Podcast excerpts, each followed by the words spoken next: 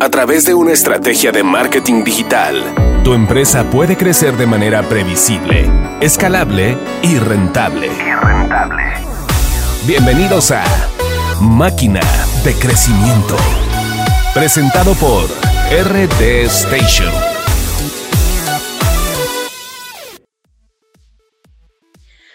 Todos a un nuevo episodio de Máquina de Crecimiento presentado por RD Station. Yo soy Gabriela Escamilla y acuérdense que semana a semana ya llevamos ocho semanas trayendo pues este contenido edición especial sobre cómo algunas empresas y algunos conceptos se están ajustando.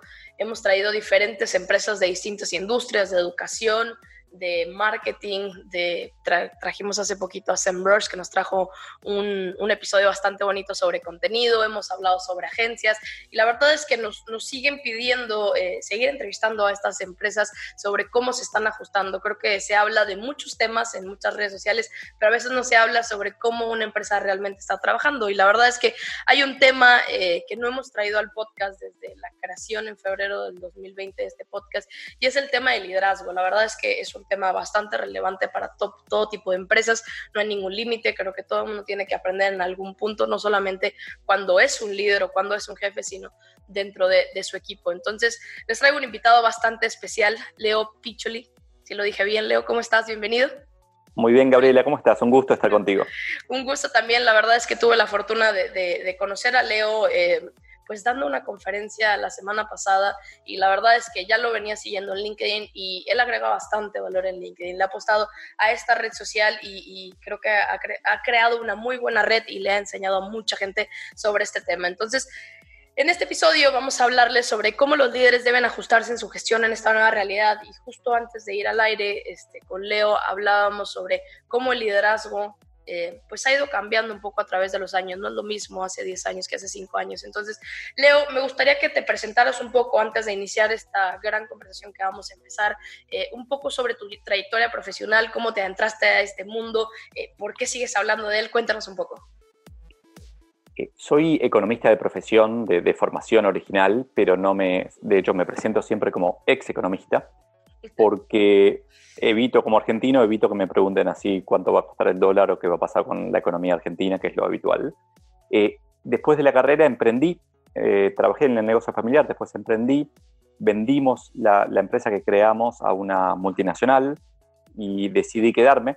Entonces, durante muchos años, fueron 20 años de, esa carrera, eh, tuve la posibilidad, por un lado, de estudiar economía, aprender a hacer modelos, aprender a ver el mundo de cierta manera, eh, después de em, trabajar en negocio familiar, emprender, crear la empresa, venderla, eh, y después trabajar en una multinacional que es como totalmente complementario, no necesariamente distinto, pero es bastante más parecido a lo que uno cree.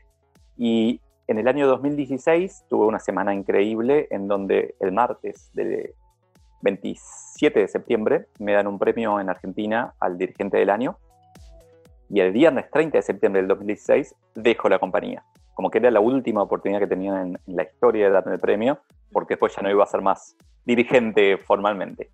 Y dejo la compañía para ayudar a otros líderes a liderar mejor. Esa es mi, mi misión, eso es lo que estoy tratando de hacer desde entonces.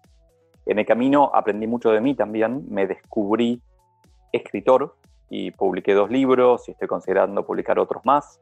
Eh, escribo en LinkedIn, como, como me presentabas, vengo tratando de, agregar valor en LinkedIn consistentemente en el tiempo desde hace ya esos cuatro años.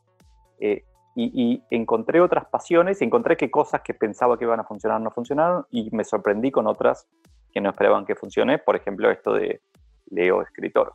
Hoy básicamente, estos cuatro años me dedico a eh, estudiar, compartir sobre la intersección entre liderazgo y cambio tecnológico. Y otra forma de decirlo, tal vez un poco más divertida, es trato de despertar a la gente que cree que está en el siglo XX para que traerlos al siglo XXI. Entonces, eh, tengo miles de ejemplos de esto, pero es como que es consistente en todos lados, tanto en, personas, líderes, como organizaciones que, que creen que las cosas son como eran y no como serán. Y estamos en un momento súper especial porque toda esta crisis, esta cuarentena, estos cambios, básicamente más allá de la parte dolorosa que, también trae, pero si dejamos de lado un rato esa, esa parte, trae un aceleramiento enorme de esos cambios que, que venían pasando. El, el, más evidente hoy, el más, el más, del que más hablamos es el teletrabajo, pero también la cantidad de carros que hay en la calle o el precio del, combustible, del petróleo a nivel global, son todos emergentes, de, son aceleraciones de cosas que, que iban a pasar. Entonces estoy como en un momento, también yo, confuso, pero cómodo en el sentido de, bueno, este era el futuro no solamente que creía que iba a pasar, sino el futuro que, que deseaba que pase de alguna manera. Claro, y está pasando de, de manera muy rápida, que al final eh, y, justo yo lo he contado en este podcast antes, nos preparábamos 15 días antes de subirlo y ahora tenemos que grabarlo en la misma semana porque las cosas están cambiando tan rápido que hasta un episodio puede tener fecha de vencimiento en 15 días o 30 días. Entonces, Leo, vamos a comenzar y, siempre comenzamos los episodios con esta, con esta pregunta, ¿no? Cuando comienza el tema de, de la contingencia COVID-19, ¿qué es lo primero que piensas como profesional? ¿Qué piensa Leo en este momento? Cambio cambio. ¿Qué, implica todo esto en mi día a día? yo automáticamente, eh, siempre pienso en escenarios y siempre tengo previstos como distintas posibilidades de lo que podría pasar. Y, apenas veo una pista de, de un cambio externo importante, trato de pensar cómo debería yo reaccionar a eso. Entonces, lo que primero que pensé fue, de hecho fue gracioso porque estaba eh, en un viaje entre vacaciones y trabajo en, México, cuando todo esto estaba explotando. Y creo que el 3 de marzo me escriben de una multinacional y me dicen, yo, doy conferencias en empresas. De hecho, ese es mi, mi, mi, negocio, mi venta. Y me escriben de esta multinacional, era, me escriben de esta multinacional y me dicen, Leo, ¿podrías dar una conferencia en Tel Aviv, Israel, el 9 de marzo? Era el 2-3 de marzo y mis ojos se abrieron enormemente, nunca estuve en Israel. Eh, dije, sí, claro, yo el 8 estaba volviendo para Buenos Aires. Y empecé a pensar en cómo tenía que cambiar mis vuelos y hacer eh, Ciudad de México, Tel Aviv, quedarme dos días, Tel Aviv, Buenos Aires, y coordinar toda la logística, eso. Y cotizo y me dicen, vamos para adelante, estamos muy bien. Yo feliz. Y un día después me llaman de la misma corporación y me dicen, la Casa Central, Headquarters, decidió suspender todos los encuentros, todos los viajes corporativos de la corporación, una mega corporación. Y yo dije, wow, estos tipos saben algo que yo no estoy viendo. Y se suspendió el evento, eh, me volví a Buenos Aires, como, como era originalmente, viste, cuando uno se ilusiona, bueno, me desilusioné, pero me volví con un sacudón muy fuerte ya en, mi, línea de tendencia, en mi presupuesto, mi, visión hacia adelante.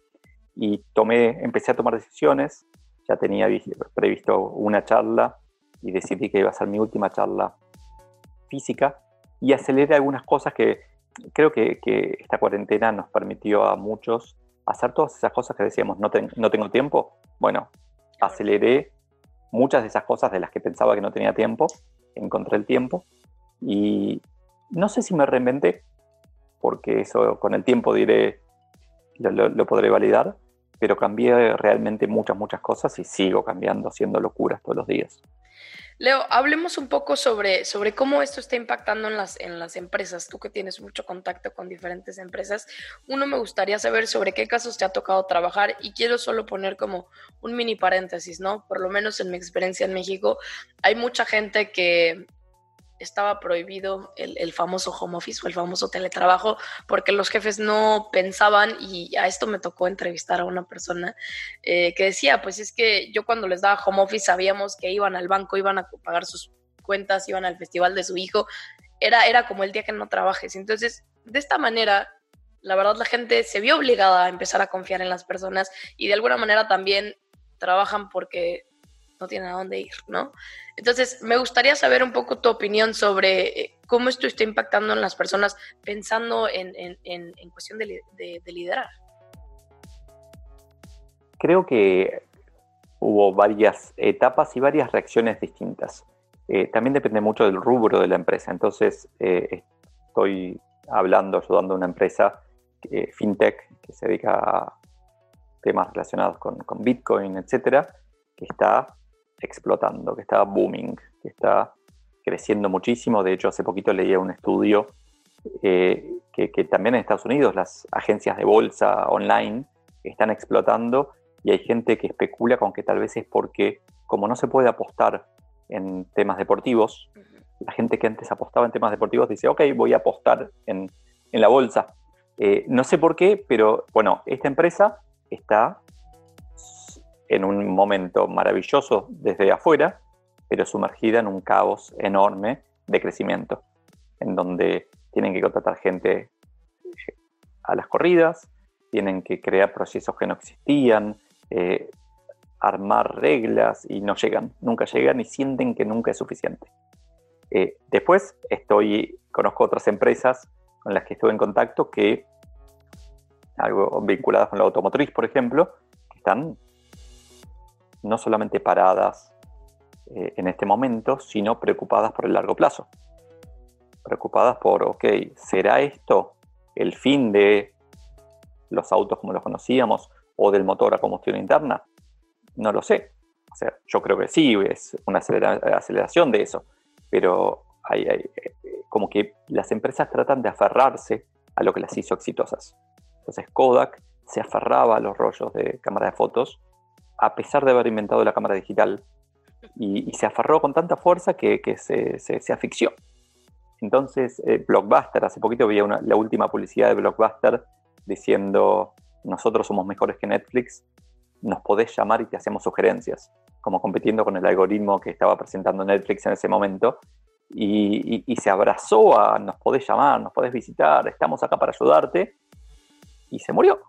Entonces, creo que tenemos como distintas actitudes. Eh, sí, desde el punto de vista del liderazgo, me parece súper importante que entendamos que no vamos a ser olvidados que lo que hagamos en esta crisis, como líderes, líderes no solamente jefe, todos somos líderes en algún momento, lo que hagamos en esta crisis como líderes no será olvidado. En un año, en dos años y en 50 años, alguien va a decir, Leo en esta crisis no hizo lo que tenía que hacer, o hizo lo que yo esperaba, o lo intentó y salió mal, pero nos vamos a acordar y le vamos a contar a nuestros nietos también. Yo en esta crisis me paralicé, en esta crisis me aferré a los rollos de máquina de fotos o en esta crisis ayudé a 100.000 personas. Entonces, creo que es un momento, bueno, eh, valga redundancia, crítico, ¿no? Es una, crisis, es por definición crítica, es un momento de, decisión en donde tenemos que optar y tenemos que decidir quién, quién queremos ser desde, el futuro, ¿no? Leo, hablemos un poco y pensando en, desde la postura de un director, ¿no? A veces el, director no solamente este, tiene ciertos cargos, pero también eh, pues tiene que liderar a los gerentes o jefes o lo que quiera, ¿no? Al final tiene como sus divisiones. ¿Cuál sería esa recomendación que les des o, que sigan haciendo, o a lo mejor si no lo están haciendo, que lo empiecen a hacer? Porque claro, hay, hay veces, y esto me ha tocado, también me toca hablar con muchos clientes, como el director sabe algo, y luego la mitad no sabe algo y la otra tiene mucha incertidumbre. Entonces, yo creo que hay, mucho miedo, ¿no? De no saber qué va a pasar y cada vez ver más números, cada vez ves más cosas que están pasando, nuevo mes y nuevas cosas que están pasando en el mundo. Entonces, ¿cuál sería ese consejo top que tú podrías tener o principal de ese director hacia sus gerentes? Si tiene un grupo de 5 o 10 gerentes, este, qué cosa no deben olvidar, qué cosa tienen que tomar en cuenta, porque ellos mismos tienen sus propios equipos, los gerentes. Claro. De hecho, ese director tiene la posibilidad de, más que decirles a sus gerentes cómo actuar, de actuar él como le gustaría que, actúen, porque todos los líderes lideramos más con el ejemplo que con la palabra. Lo que yo sugeriría a cualquiera que tenga una oportunidad de liderar, y no digo una posición de liderazgo, porque son oportunidades de liderar, es que para el líder, a ver, yo admiro a los líderes que dicen no sé. Uno, el líder del siglo XX era un líder sabelo todo, eh, con poca humildad, incapaz de aprender o de preguntar. El líder del siglo XXI es un líder mucho más humilde, que sabe mucho tal vez, pero al saber mucho sabe que no sabe, sabe todo lo que no sabe. Entonces una frase que yo podría usar en este momento, de hecho la usé porque yo no tengo gente a cargo, pero me considero un líder porque puedo influir en mucha gente, es eh, no sé cómo, pero todo va a salir bien. Busquemos cómo juntos. Necesito que me ayuden a encontrar ese cómo. Entonces, en mi caso concreto, debajo de ese paraguas, le cuento a la gente que me sigue que estoy haciendo experimentos, que creo que el cómo tiene que ver con probar distintas cosas, dado que trabajo solo, puedo probar cosas rápido, y entonces hago estas mini locuras, no sé, hace cinco días estoy haciendo un vivo a las 7 de la mañana hora argentina en Instagram. Y bueno, me sorprendió, hoy a la mañana tuve 40 personas en ese vivo. Eh, no sé si es algo que voy a poder sostener, no sé para qué, pero la gente me manda mensajes diciendo, Leo, está buenísimo, mi día, me dicen, mi día ayer fue mejor por cómo lo empecé. Eh, yo podría pensar ahora, ok, ¿cómo monetizo esto? Pero no, si uno es un líder, es una persona de valor, es una persona que da valor a los demás, el dinero va a venir solito. Le vas a encontrar la forma. Leo, hay un tema muy interesante porque la verdad al final, em, pues mucha gente tiene presión al final, ¿no? Existen metas detrás de lo que uno tiene que entregar y hay algunas veces que no puedes transmitir lo que realmente estás sintiendo puede ser un líder que transmite el contexto de lo que está pasando. Hay muchas empresas que están haciendo distintos escenarios, 1, 2, 3, 4, 5, pero al final no puedes transmitirle 100% lo que piensas. Y es ahí donde metes el contexto de inteligencia emocional. Entonces, ¿cuál sería tu recomendación para lidiar con este tema? Porque yo pienso que es bastante complicado y más gente que a lo mejor, y porque esto me ha tocado, ¿no? Como Gaby, eh, acabo de empezar a ser líder y no sé qué hacer y no tengo cómo preguntarle a los demás porque estoy joven o porque apenas llegué y, yo se supone que tengo que saber todo, ¿no? Cuando tengo el puesto. Y yo, yo he pensado que muchas veces eso es lo que le falta a las empresas, dar como el, el curso de liderazgo una vez que uno se convierte en un, líder o un jefe. Entonces, ahí, ahí va mi pregunta, ¿cómo, cómo lidiar con esa presión y, cómo realmente trabajar una inteligencia emocional cuando tienes una presión bastante fuerte detrás y, y pues algunas veces ni te conviene transmitirlo al equipo. Creo que lo primero que, aprendí yo en mi carrera, no lo primero, pero lo más importante que aprendí, fue de lo último, ojalá hubiera sido lo primero, fue que hay que ser estratégico en estas cosas. Que uno trabajando está todo el tiempo haciendo promesas y trabajando para cumplirlas. Que si uno hace una promesa demasiado fácil de aprobar por el, por, del otro lado, por ejemplo, el año que viene creceremos 100% y lo prueban facilísimo, lo más probable es que sea difícil de cumplir en la realidad. Lo mismo al revés, eh, uno le promete a un, empleado, te voy a aumentar el sueldo, eh, si lo promete muy levemente, es muy probable que después se arrepienta de cómo lo hizo. Creo que ponemos demasiada energía, o sea, demasiado poca energía en las promesas y, demasiada, para, y nos fuerza a poner demasiada energía después en la ejecución. Tenemos que hacer planes para llegar a ese objetivo o tenemos que exigirle más al empleado porque no le aclaramos las condiciones para darle ese aumento. Eh, creo que tenemos que tener mucho más cuidado con las promesas que hacemos. Promesas en una empresa grande, mediana, es un presupuesto, pero promesas también es eh, cuando una, empresa nos dice, eh, te garantizo que esto va a funcionar perfecto, y la verdad es que si me prometen eso y no funciona perfecto, voy a estar enojado. Si en cambio me dicen el 99% de los casos anda perfecto y cuando falla eh, estoy yo para tener el teléfono, es probable que tengan el control absoluto de la situación y yo siempre, siempre contento. Entonces creo que a mí lo que me costó mucho fue, eh, más que decirle al otro, sea un superior, un reporte, un cliente, un proveedor, lo que el otro quiere escuchar, encontrar el, vínculo entre lo que el otro quiere escuchar y lo que nosotros podemos hacer. Encontrar la forma de, lo que, de que lo que está a nuestro alcance encaje en lo del otro. Y eso nos hace la vida más fácil para adelante. Porque si no, siempre estamos corriendo atrás. Siempre estamos abajo del presupuesto, siempre estamos eh, subcumpliendo nuestras promesas o nuestro NPS da mal, o como quieras medirlo, ¿no? Pero es la misma relación en todos lados. Entonces, por un lado es esa inteligencia que tal vez no es emocional, sino más estratégica de dónde pongo la energía. Es mejor pelear un budget en octubre para todo el año que viene, pelearlo a muerte, o no pelear, aprobarlo rápido y pelear a, muerte con la realidad todo el año que viene. Esa es la pregunta. Eh, dime, perdón. No, iba a decir, y elegir tus batallas, ¿no? No, no puedes elegir todas y poner tu energía con todas. 100% porque somos limitados. Es que también tiene que ver con la edad esto. De, yo de más chiquito, a mis veintipico, pensaba que podía pelear todas las batallas.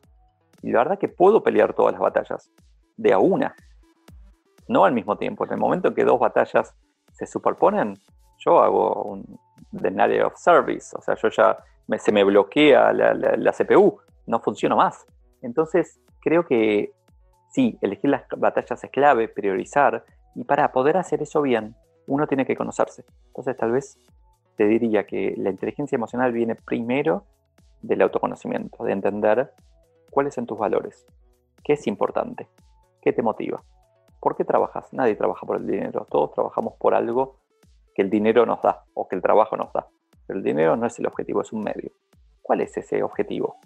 Eh, ¿qué, qué, qué, estás dispuesto? O sea, eso te lleva a saber qué estás dispuesto a ceder por qué otra cosa, cómo vas a elegir pick your battle, cómo vas a elegir tu batalla.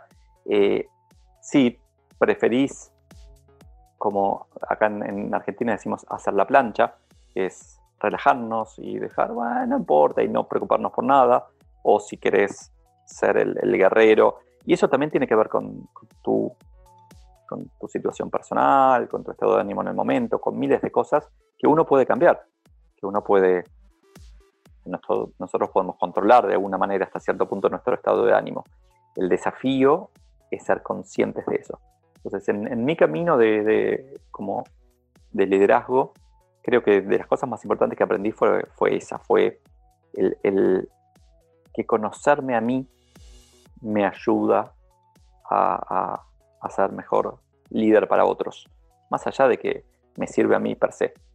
Eh, y, que, una cosa que quiero complementar, Leo, porque está excelente todo lo que acabas de decir, que a través de conocerme a mí mismo invitas a los demás también a conocerse a sí mismos, porque lo, justo lo que estabas diciendo, no todo el mundo trabaja por el dinero, normalmente no es el dinero, la gente a lo mejor quiere este crecimiento, quiere contribuir, hay, hay pues muchas cosas por lo que una persona sigue en el trabajo, entonces también eh, saber que no vas a tratar de la misma manera a las personas, ¿no? Al final sabemos que cada uno es diferente. Y me gustaría entrar en un tema sobre priorización. Estamos en junio, ya estamos en qué semana 8, semana 9, la contingencia, y, me gustaría que dieras una recomendación sobre qué tendría que priorizar un líder en estos momentos.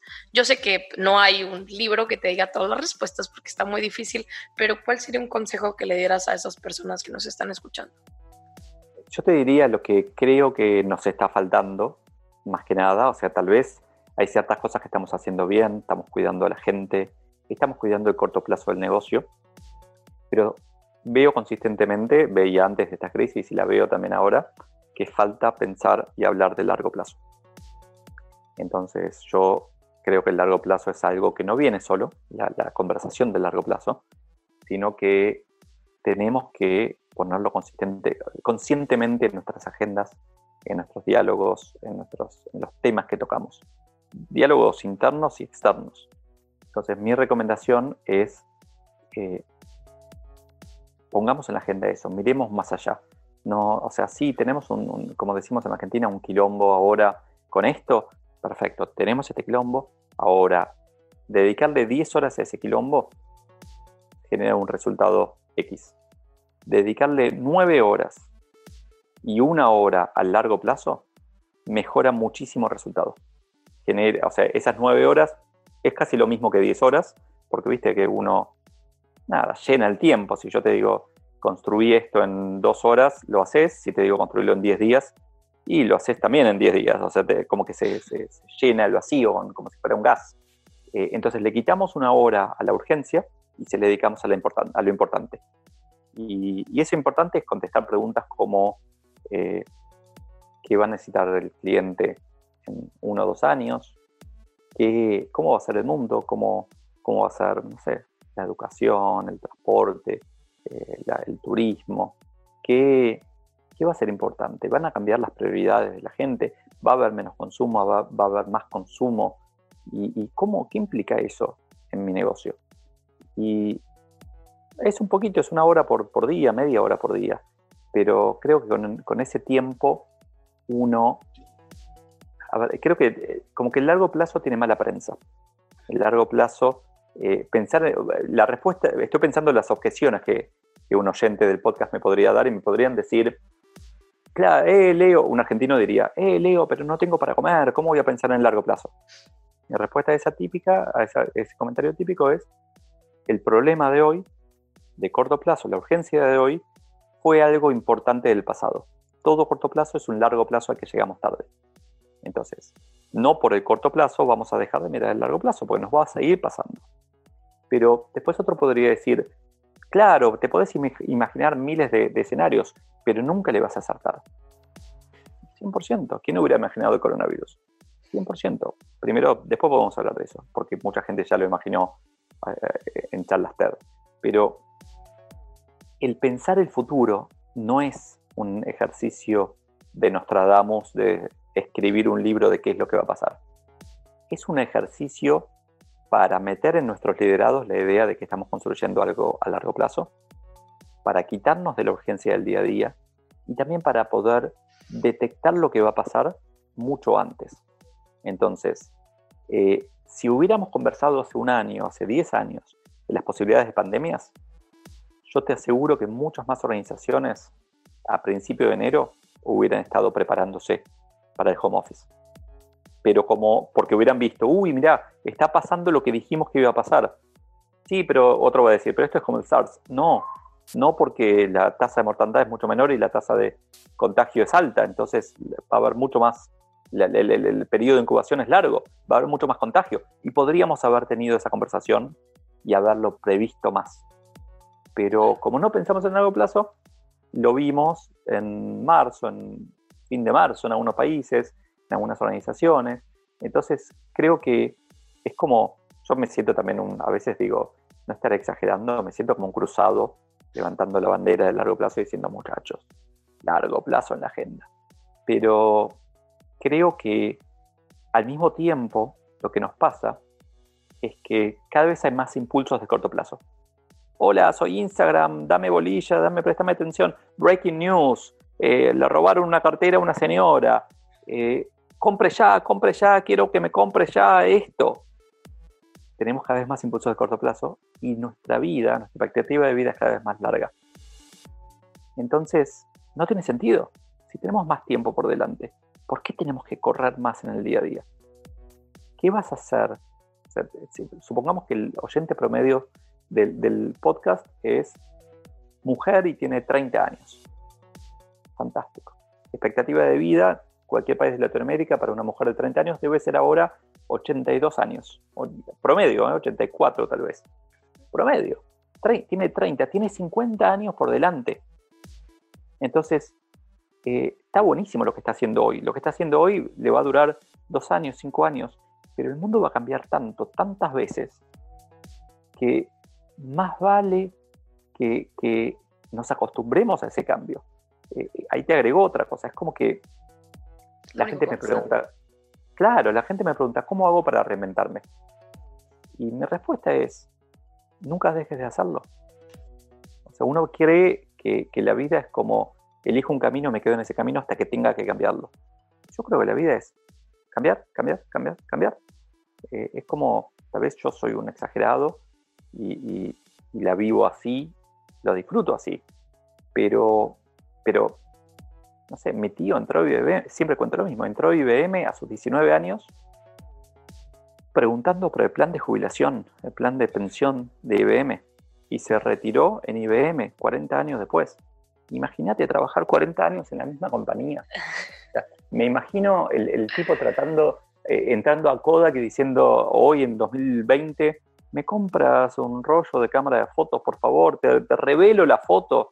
Y nada, digo, nadie entiende, es como, por eso digo, eh, estamos formados en el siglo XX con lógicas del siglo XX y hay que sacudirlas.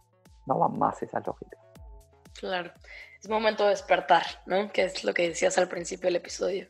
Leo, me gustaría irme con, con estas dos últimas preguntas porque de verdad has agregado bastante valor y muchas cosas que tenemos que escuchar que la verdad no, no, no caemos en cuenta que a veces es lo que necesitamos. Y me gustaría entrar en esta pregunta sobre, sobre foco y productividad, ¿no?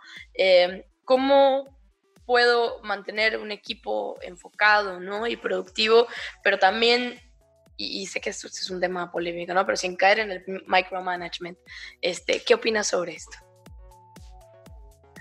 Buen, buen desafío. Te cuento lo que a mí me sirve, que es eh, de hecho, en, mi último libro hablo de esto, que, es tener momentos de foco y momentos de desenfoque.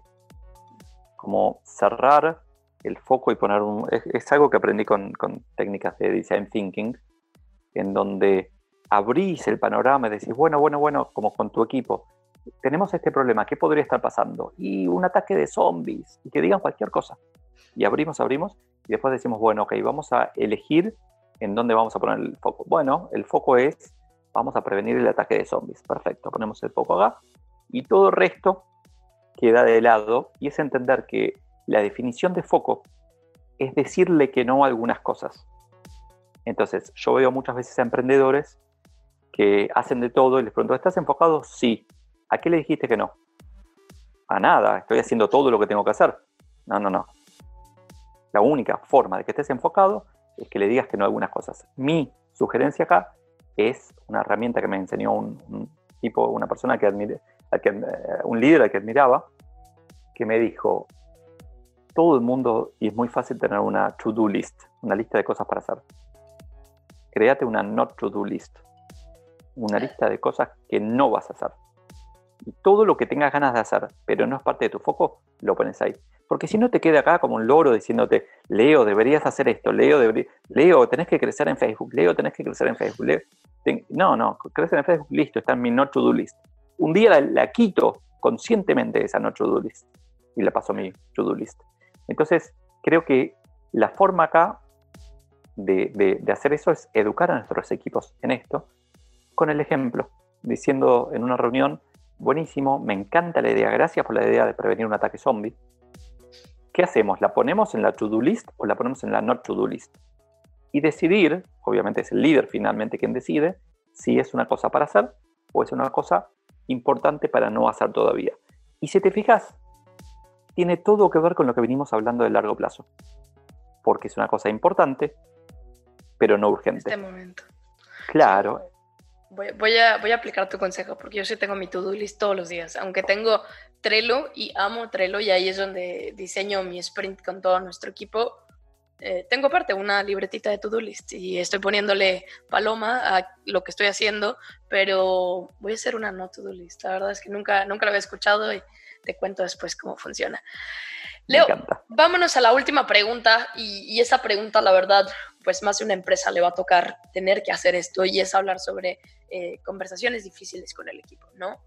Hay muchísimos temas, ¿no? Desde la parte de salario, a lo mejor se disminuye un poco, a lo mejor eh, yo tengo familiares que les dijeron, eh, te vamos a desocupar por un mes y te hablamos dentro de un mes, entonces se pausa el salario, entonces hay mucha incertidumbre y, y sin duda es necesario tener esas conversaciones difíciles. Entonces, ¿cuál sería tu recomendación para esos líderes que no es bastante, a ver, no es simple tener esas conversaciones, pero sin duda hay maneras de poder hacerlo. Entonces, ¿cuál sería tu recomendación, Leo? Diría que lo más importante para una de estas conversaciones difíciles es, que son probablemente dos cosas tres cosas. Una es eh, empatizar, tratar a otra persona como humana. Eh, separar lo que uno tiene que decir de cómo lo hace sentir a uno.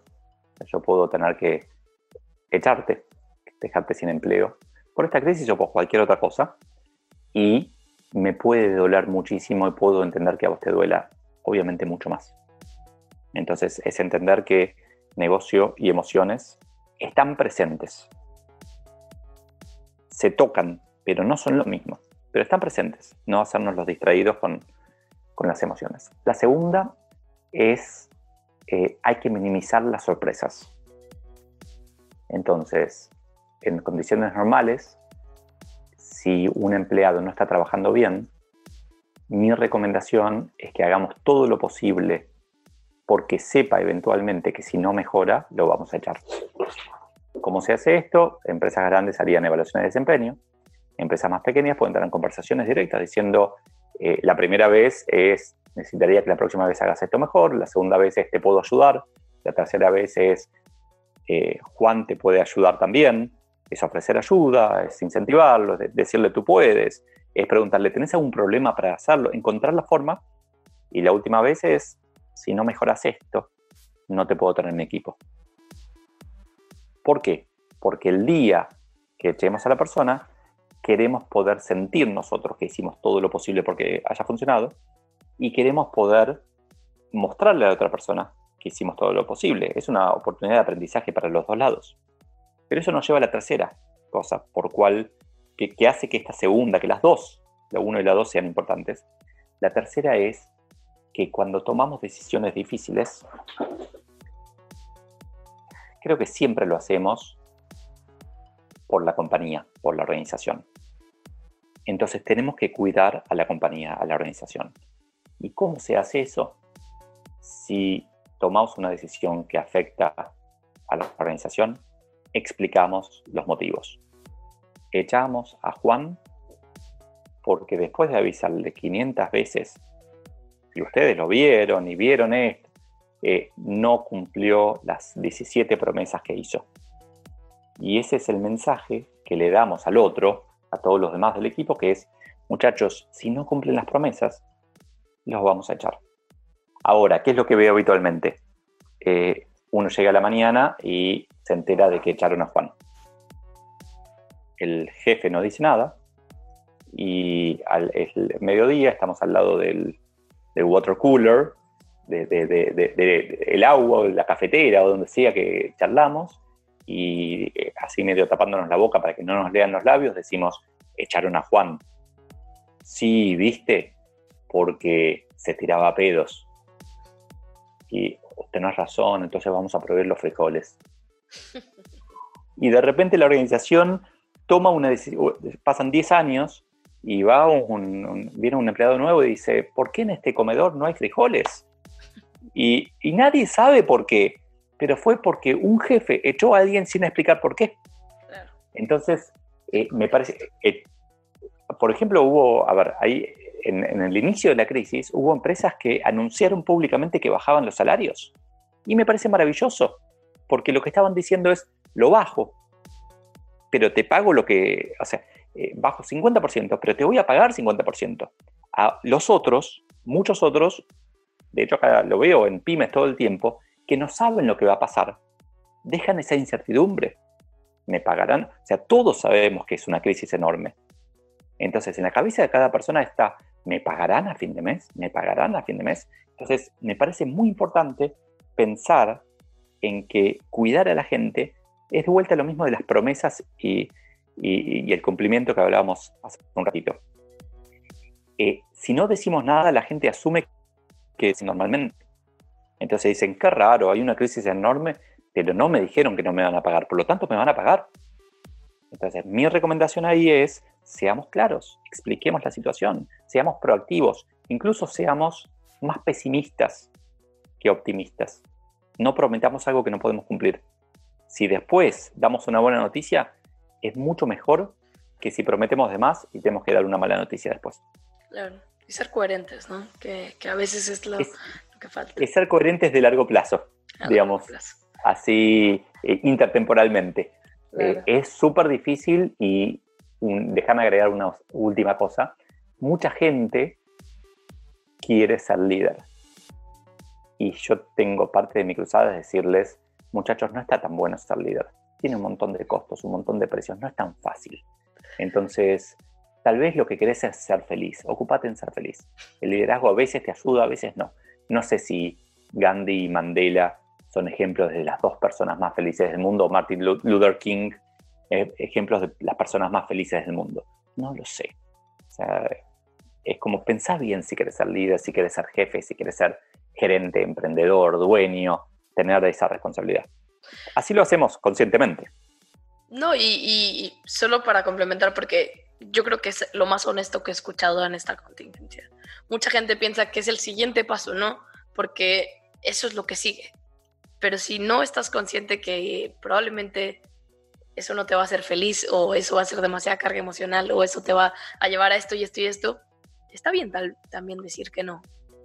¿no? Creo que hay, hay veces que no, no caemos en cuenta que a veces no es lo nuestro. Entonces creo que también requiere cierta madurez y autoconocimiento decir que no se quiera eso. Que a lo mejor necesitas, a lo mejor quieres ser más senior o a lo mejor te quieres enfocar en otra cosa. El líder no siempre, bueno, es, es tema de, de, otra plática. Claro, claro, es que, si, es que si agregas ahí que el plazo es cada vez más largo, que tenemos más años por delante, no hace falta que abracemos todas las oportunidades en el momento que aparecen. No hace falta de verdad. Podemos tomarnos nuestro tiempo, podemos esperar, podemos decir que no, van a aparecer otras. Eh, es de vuelta a foco. Decir que no es fortalecer nuestro cis. Claro. Leo, es, es, increíble este episodio. La verdad es que has sido muy honesto y has dado bastante valor y te agradezco el, el tiempo para grabar este episodio. Me gustaría terminarlo con eh, dónde te pueden encontrar. Quien quiera conocer más sobre los contenidos, sobre qué compartes, sobre los lives, eh, páginas, redes sociales, ¿cómo te pueden encontrar? soy fácil de encontrar, estoy básicamente en LinkedIn, la red social más aburrida de todas, como Leo Piccioli, Piccioli con doble C. Eh, suelo contestar, si no contesto algo es porque se me escapa. En Instagram también contesto bastante. y como, como regalo, algo que, para ser coherente con mi visión de largo plazo, mi anteúltimo libro, que fue como mi lanzamiento más importante, está totalmente gratis en donde estés escuchando este podcast. Búscalo como Soy Solo o busca Leo Piccioli y voy a, va a aparecer el libro 100% gratis. Eh, y también está para descargarse como PDF en un sitio que tengo donde tengo varios otros cursos también, pero este, este es gratis, que es reunión con el CEO, con el CEO.com. Entonces, todos esos lugares, eh, en todo caso, rebobinan y lo escuchan de vuelta y van buscándome en todos lados. Obviamente estoy en Twitter, en Facebook no, estoy pero no estoy, pero y estaré en la red social, si esto se escucha en el 2030, en la red social de moda en el 2030 seguro, menos TikTok. Claro. Excelente, Leo. Muchísimas gracias otra vez por darte el tiempo. A todos, gracias por escuchar este episodio. Y nos vemos la siguiente semana. Vamos a estar hablando en el siguiente episodio sobre cómo ajustar tu estrategia de PPC. La verdad es que tuvimos a Social Bakers hace varias semanas hablando sobre la realidad de qué es lo que está pasando en AdSpend, pero lo importante es saber eh, si está bajando, si está disminuyendo el costo, cómo tengo que organizar mi estrategia. Y claro, no solamente dejar la pausada, pero seguir avanzando. Entonces, muchísimas gracias. Nos vemos en el siguiente episodio. Gracias, Leo, y nos vemos la siguiente semana.